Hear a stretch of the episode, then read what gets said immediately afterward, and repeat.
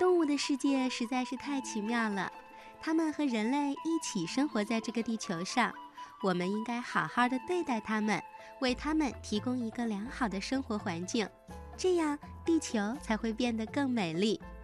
今天春天姐姐要给大家讲的这类动物呀，你经常会看到它们，基本上它们都是会飞的。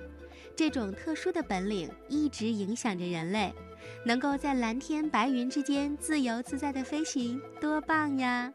啊，我想小朋友们已经猜到我要讲哪一类动物了。没错，今天我要给小伙伴们讲一讲会飞的家族——鸟类。鸟对人类的贡献是众所周知的，它们会飞翔的本领启发了人类的智慧。为人类探求理想的技术装置、交通工具提供了原理和蓝图。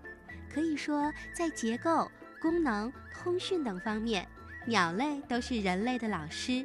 许多现代科学技术的问题，科学家也常常需要去请教鸟类。传说在两千多年前，中国的著名工匠鲁班曾经研究和制造过木鸟。据历史文献记载。一千九百多年前，在中国就有人把鸟羽绑在一起，做成翅膀，能够滑翔百步之外。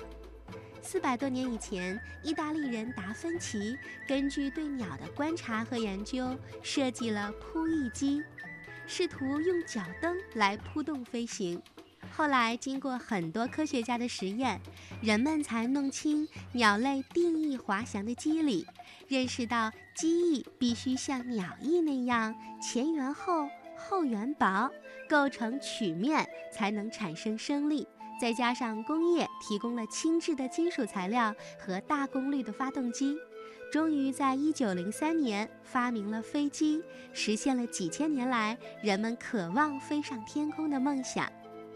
人类飞上了天空之后，就在不断地对飞机进行革新改造，无论是在体积、载重、速度等方面，都很快地超越了鸟类。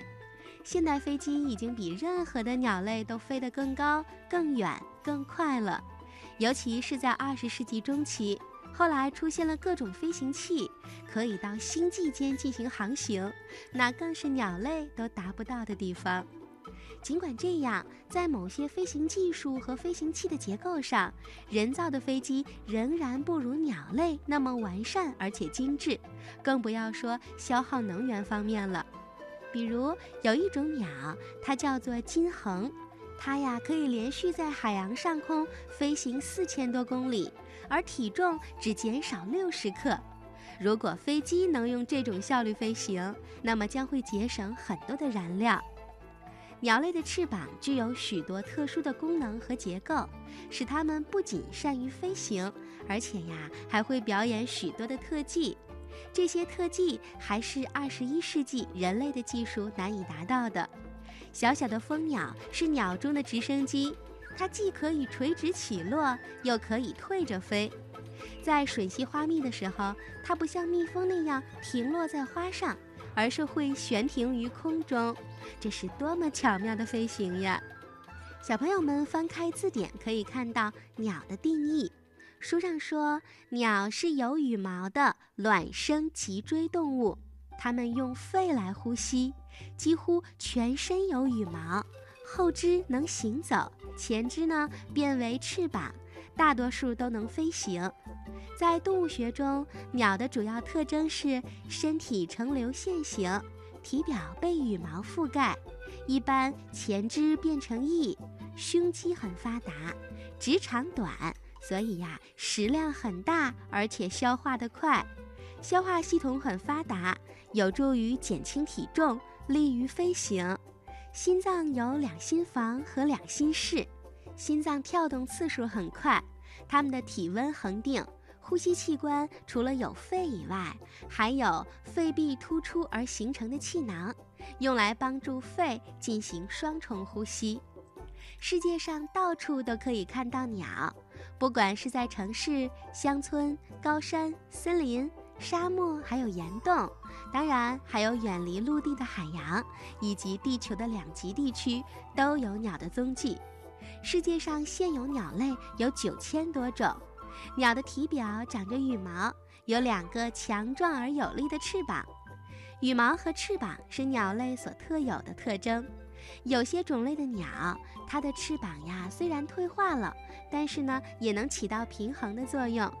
不同大小和种类的鸟身上所覆盖的羽毛多少也是不同的，少的有一千三百多根，多的超过一万多根。较长较粗的羽毛是用来飞翔的，比较细软的绒毛状短羽毛就像人们穿的衣服一样，是用来保暖的。尾部的羽毛生长排列，就像舵一样，在飞行当中，它对平衡飞行姿态有着重要的作用。鸟的羽毛还有不同的颜色，它们既有伪装保护的作用，也有向同类鸟展示、吸引异性的特色功能。鸟嘴学名叫喙，由于鸟的食物种类和进食方法都不同，所以喙也有不同的形状。有的细长，有的粗壮，有的适于捉虫子，有的适于吃种子。小鸟是没有牙齿的，吃进的食物呢都在沙囊里被磨碎。沙囊也叫做针，也就是我们说的鸡针的针那个字。小鸟住的地方是鸟巢，鸟类筑巢不仅仅是为了自己休息。更重要的是，在繁殖期间用来聚集产下的卵，使卵保温，以便于孵化，并且保护卵和雏鸟不受到天敌的伤害。大多数树栖鸟在树杈之间用纸条、草茎、羽毛等编成鸟巢，一些水禽常常折下芦苇、蒲草等，在水面上编织成盘状的浮巢。还有一些猛禽则在树洞和岩缝中筑巢。鸟类是卵生动物，所有的鸟啊都是通过产卵来繁殖的。雌鸟生下鸟蛋，然后由雌鸟或雄鸟轮流孵在蛋上，用体温来孵蛋。胚胎经过一段时间的孵化，逐渐发育成鸟，最后破壳而出。鸟有三种飞行方式。分别是滑翔、鼓翼、翱翔。滑翔是鸟类最简单、最原始的飞行方式。滑翔时，鸟的翅膀是不动的，靠已有的飞行速度和翅膀受到的浮力向前飞行。水禽掠过水面，燕子掠过空中，这些呀都是滑翔。鼓翼是鸟类最普通的飞行方式。一般小型的鸟类都是鼓翼飞行的，大型鸟类善于翱翔。翱翔时，翅膀伸展开不动，整个身体呢能在空中长时间的飞行。翱翔是利用上升的气流作为动力，所以翱翔的鸟类大多栖息在经常有上升气流的山区，比如鹰啊、秃鹫就是这样飞行的。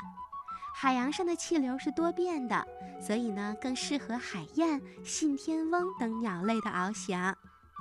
世界上最小的鸟叫蜂鸟，只有两克重。两克是多重呢？哦，我都没有办法形容它有多轻了，只有一枚小戒指的重量。蜂鸟在飞行的时候，翅膀震动非常快，人的肉眼几乎分辨不出来，只能听到震动的嗡嗡声。因此呀，常常以为它们在空中是静止不动的。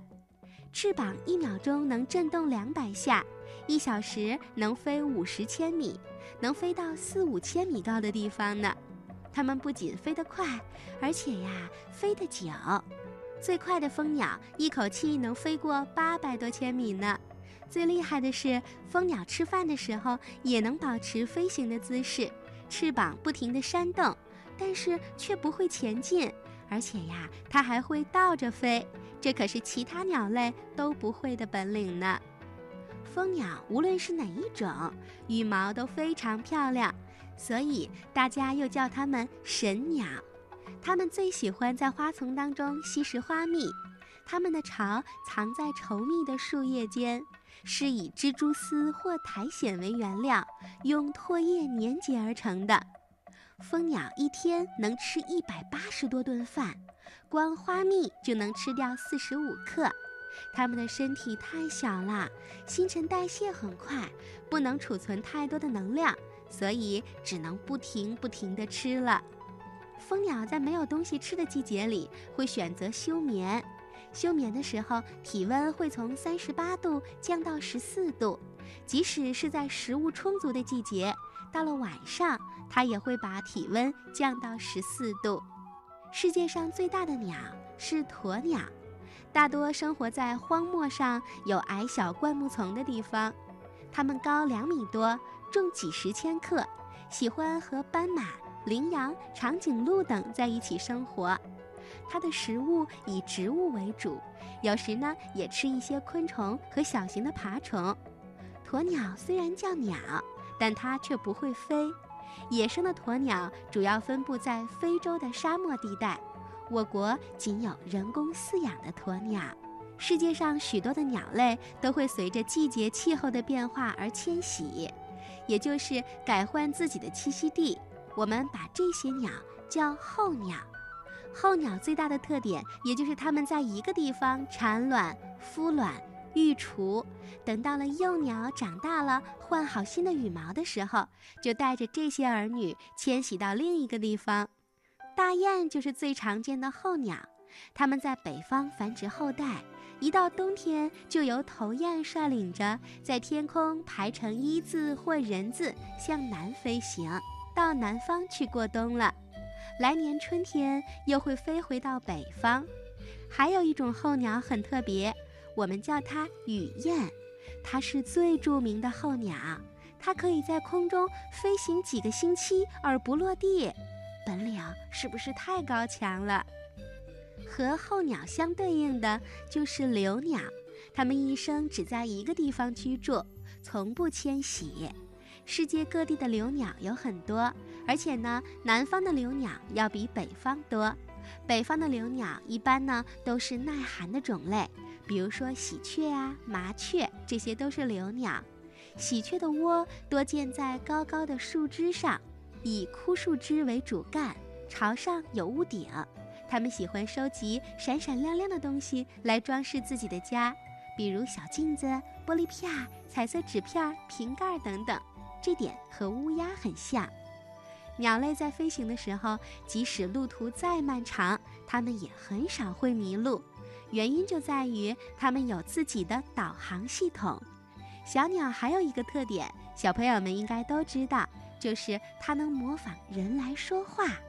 不过，小鸟并不知道这些话是什么意思，它们呀不理解，只是因为它们的口腔比较大，舌头柔软，而且肉比较多，发音的器官比较特殊，所以能很容易地发出声音来。